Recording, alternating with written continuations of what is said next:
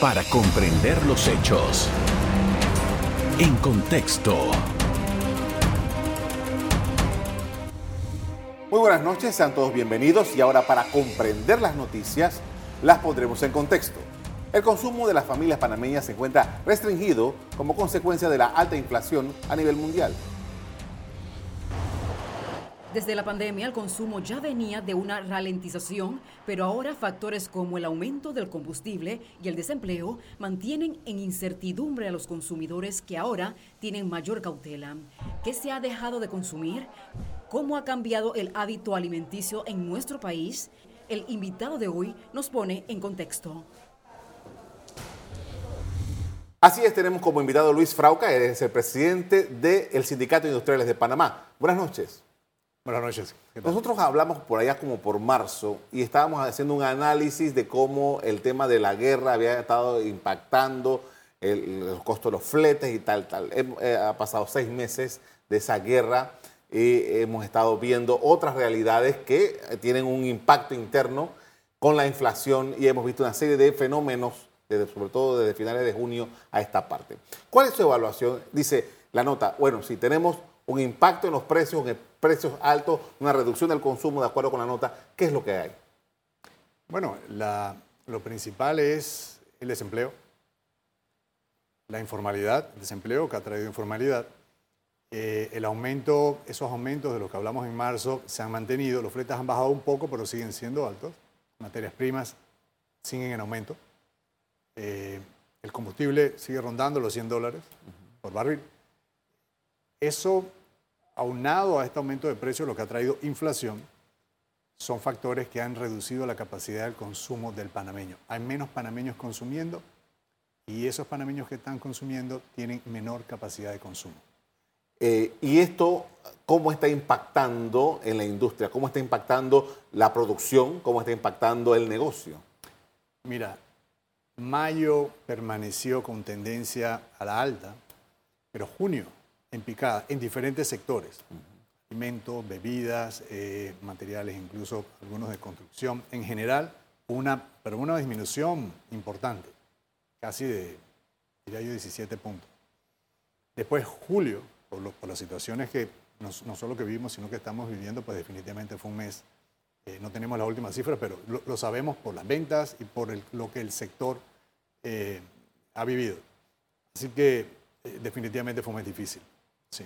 Ahora, de 17 puntos de, de, de lo que se tenía con, eh, comparado mes con mes o mes con, año con año. Mes con mes. mes, con eh, mes. Es, es, una reducción importante. Sí, sí. Ahora, ¿cuál es la contingencia? ¿Cómo, cómo atender un, un problema tan severo como este que, que, se refleja en la contabilidad? Bueno, eh, la industria está haciendo ajustes, pero es que venimos haciendo ajustes sí. del COVID. Sí. No queda mucho de dónde operar eh, siempre hemos hablado de cuáles son los factores que pueden mejorar el consumo. Evidentemente empleo.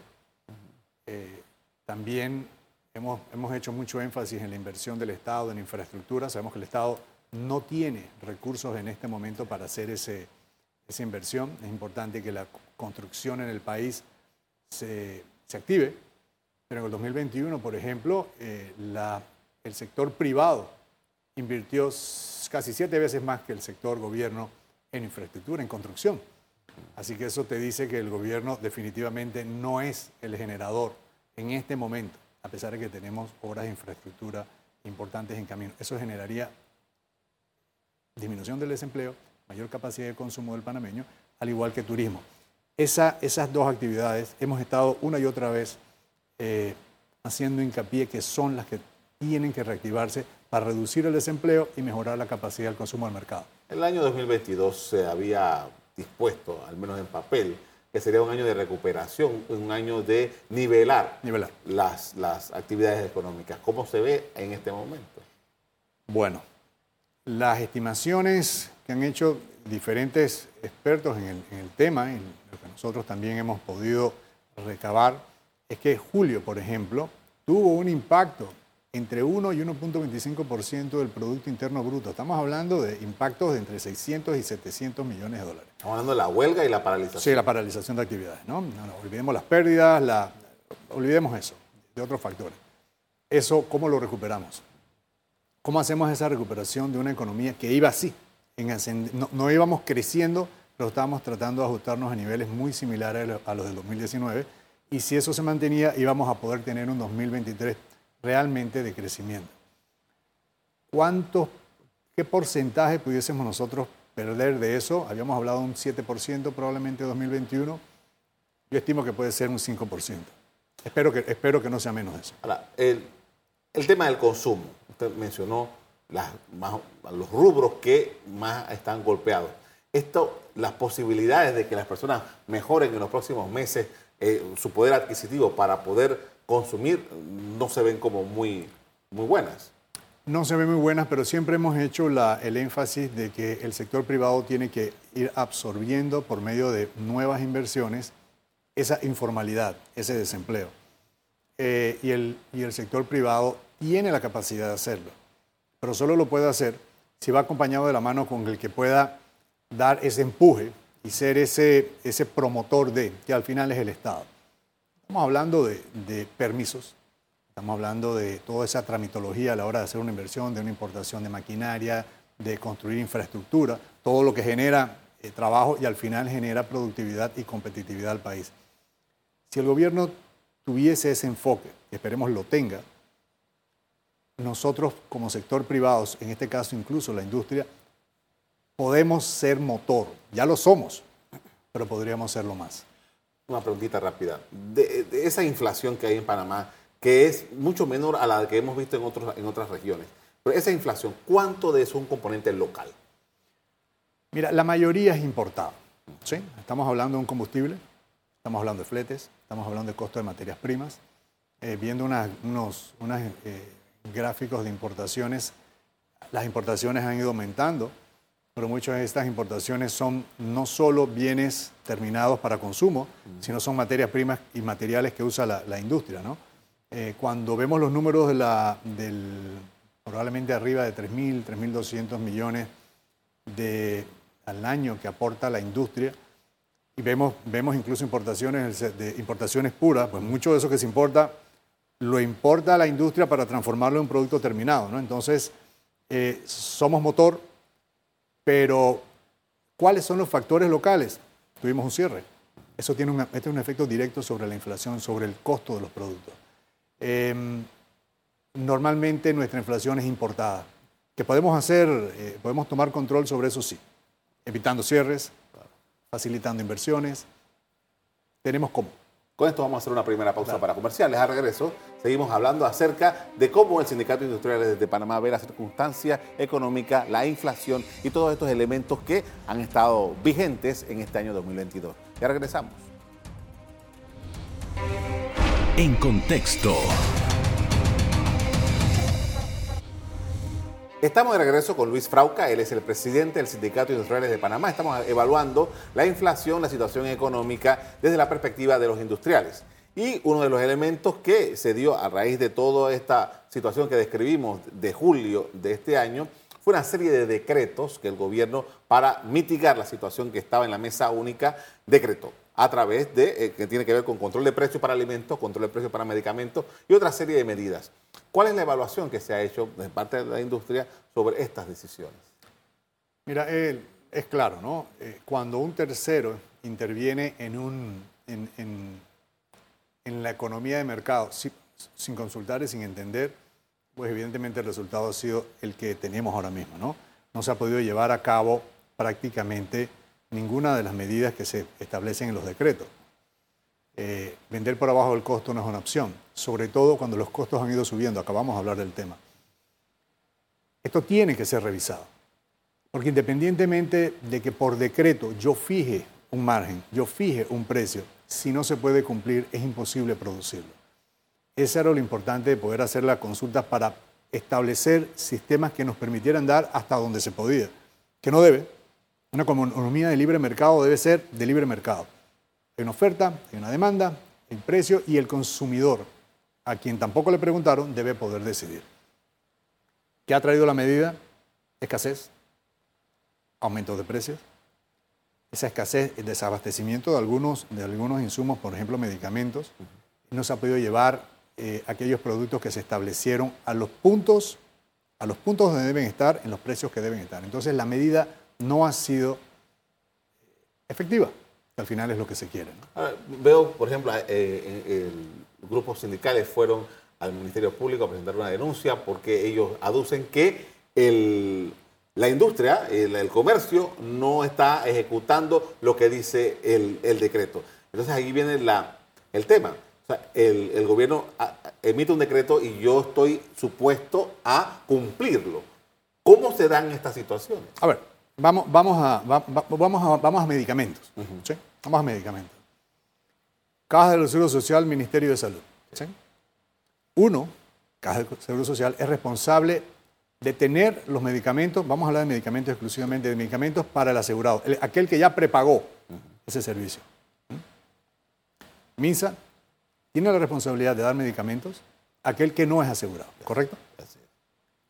¿Cómo los responsables de poder llevar, ejecutar, se convierten en los árbitros del sector privado para que resuelvan una situación que debe ser resuelta desde la Caja del Seguro Social para el asegurado y el MINSA para el no asegurado? Se han excluido del problema cuando al final son el problema. Si hay una, si hay una diferencia, que creo que hay suficiente información sobre la mesa, sobre cómo se maneja a nivel mundial el mercado de medicamentos, que, es justo o no es justo, yo estoy seguro, no es justo. Me parece que las situaciones a nivel mundial de precios, dependiendo del tamaño de mercado, de territorio, no pareciera justo, sobre todo por el, por el tipo de producto. Pero tratar de que el, el sector privado tenga que resolver un problema que viene de estas dos instituciones no me parece aceptable y no se ha discutido en la mesa. A eso iba. Justamente eh, los grupos empresariales le han estado pidiendo al gobierno en diferentes momentos que quieren ser parte de esta discusión. Hasta el momento han recibido alguna respuesta. Bueno, si tomamos en cuenta la cronología de los hechos, nos, estamos abocando a decretos que, hay que cumplir. Claro que se puedan cumplir es otra, es otro, son otros 200 pesos. Pero, eh, ¿cómo, ¿cómo puedes ser invitado ahora y no ser invitado desde el principio para poder tener una discusión abierta? Una discusión técnica, ¿no? Una discusión no, no de arenga, sino una discusión técnica. ¿Mm? ¿Cómo? ¿Cómo lo hacemos ahora? Evidentemente tiene que haber una metodología y tiene que haber una revisión de todo aquello que se acordó, sobre todo para saber si puede ser cumplido porque no podemos construir castillos de arena. Tiene que ser sobre la base de una realidad. Y sobre los costos de lo que se produce, sobre los costos de lo que se distribuye, sobre los costos de lo que se compra, lo sabe el sector privado. ¿Quién más lo va a saber?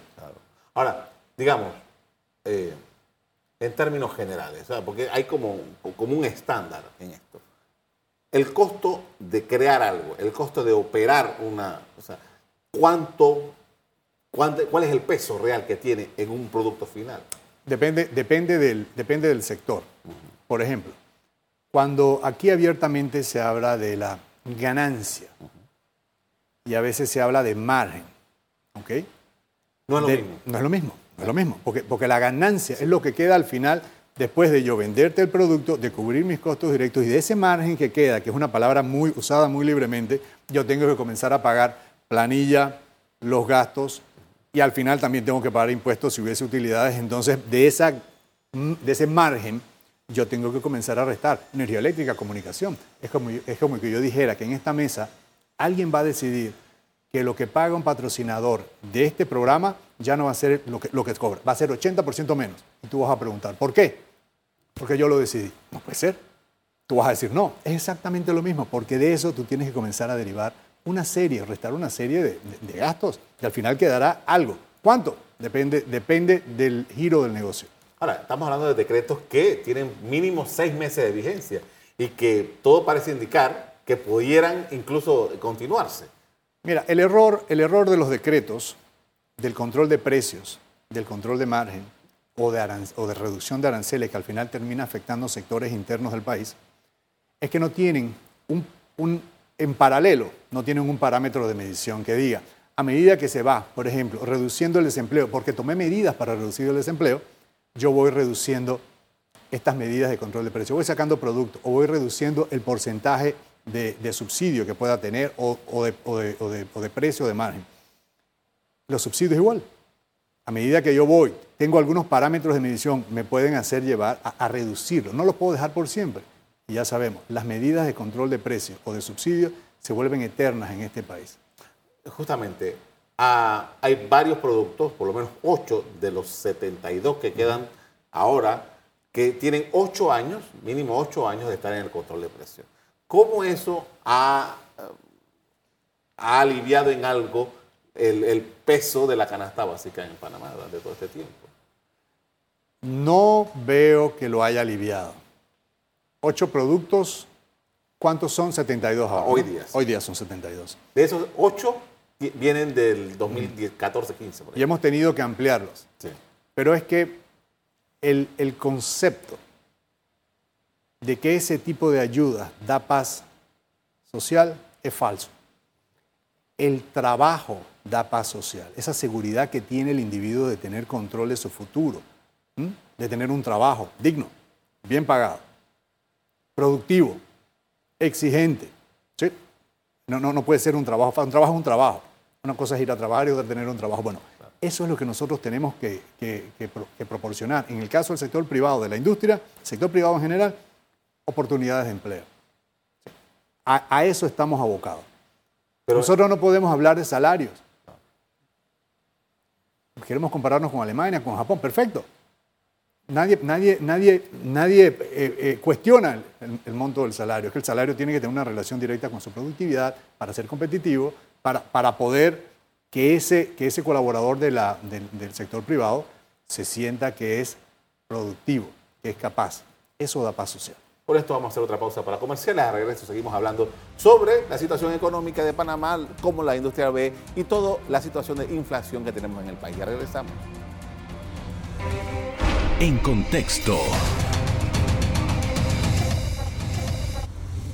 Estamos de regreso con Luis Frauca, es el presidente del Sindicato Industriales de Panamá. Estamos hablando sobre la economía del país y parte de lo que sucedió con eh, la pandemia el año 2020, ese año de- difícil, complicado, era que se crearon unas mesas con la empresa privada del gobierno para esto de la recuperación económica. Eh, ¿Qué avance hay de eso? Mira, hay un avance, yo diría como un 60%, pero eh, mucho de lo que ahí se estableció depende de aquellas instituciones del gobierno que tienen que facilitar. Eh, en el caso del turismo, que es una mesa de turismo, quitar todas las restricciones eh, que, que no tienen República Dominicana y Costa Rica, que han volado en su turismo, que son dólares frescos que llegan a nuestro país, que al final consumen bienes que produce la industria, por ejemplo, incluso el comercio también, que generan contrataciones. ¿Ves cómo todo se va bailando? Al final lo que necesitamos es que todo el mundo vea el paraguas, ¿no? Eh, tramitología.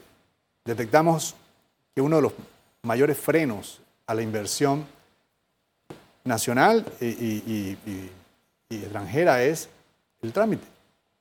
Como hemos hablado antes, que un inversionista, local o extranjero, tenga la certeza de que inicia un proceso y de que en un tiempo X lo puede llevar a cabo.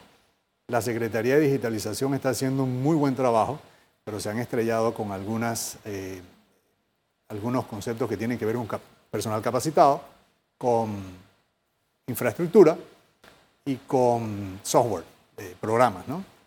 Pero han hecho un excelente trabajo. Ojalá lo pudieran llevar a cabo a una mayor velocidad, con mayor cantidad de recursos para poder hacer esas inversiones que están frenadas por tramitología, que al final es una seguridad jurídica de que, el Estado, el gobierno, promete que se puedan hacer inversiones y que lleguen y se puedan hacer en un tiempo determinado. Estamos hablando de miles de millones de dólares que ayudarían a la economía.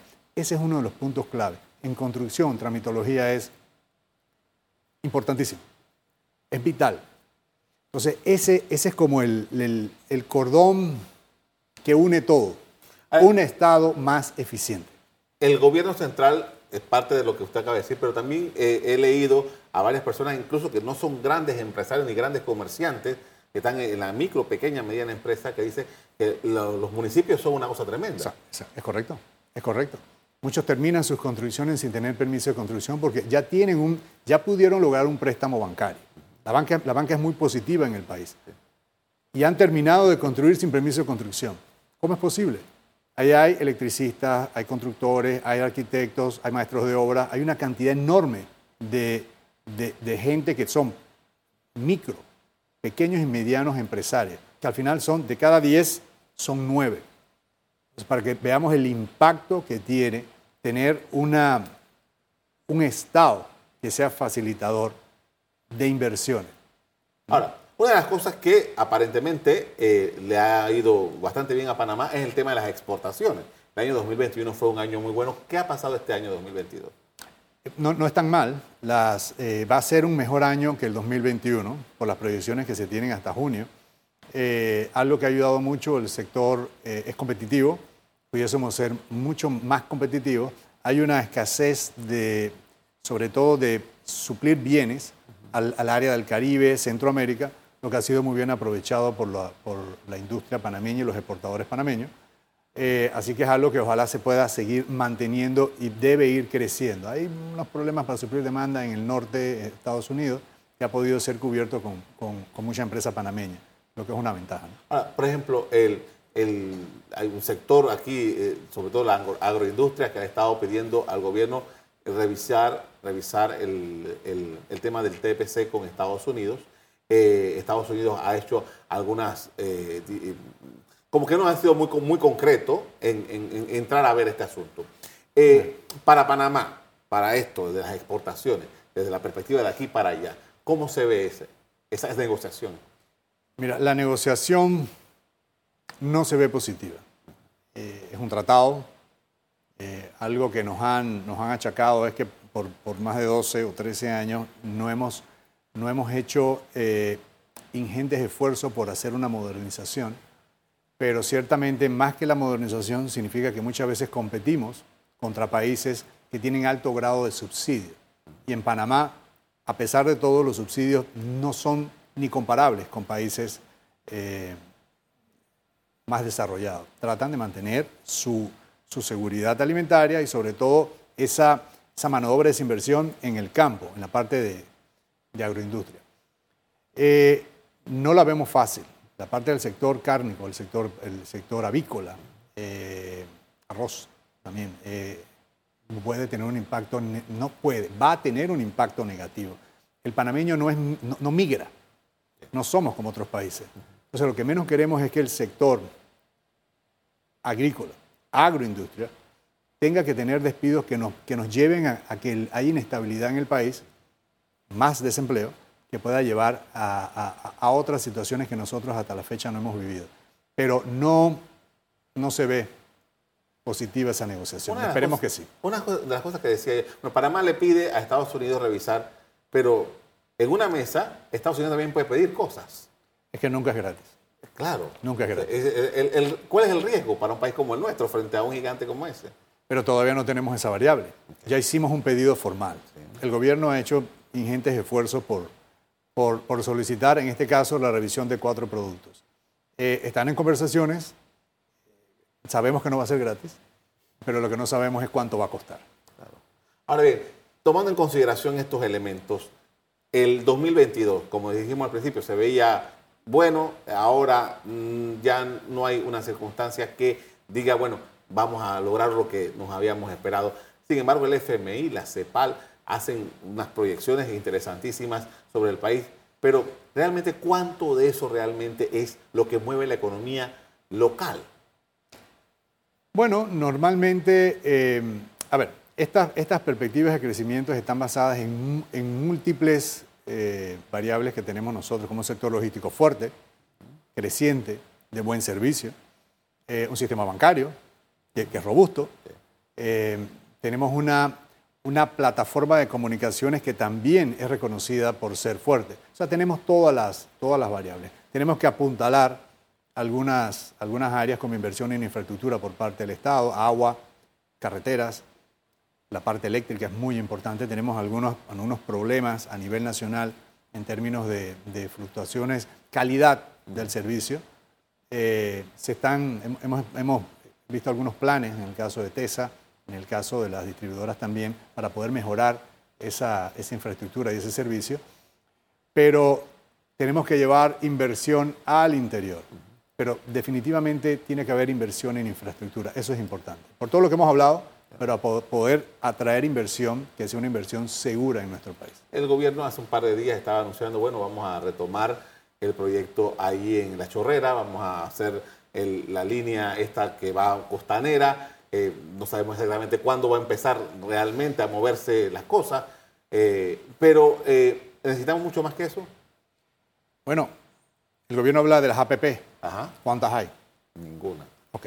Entonces, por eso es un, asunto de ejecución. Se puede hablar, pero llega un momento en que estamos esperando ejecución. hay muchos planes, no hay que hacer ya ningún estudio, no necesitamos más mesa, necesitamos ejecución. Muchísimas gracias, señor Fauco, por habernos acompañado esta noche. Muy amable. A la orden. A ustedes también, gracias por haber sintonizado el programa. Como siempre, los invito a mantener la sintonía en EcoTV. Buenas noches. Para comprender los hechos. En contexto. Revive este programa entrando al canal 1 de BOD de Tigo.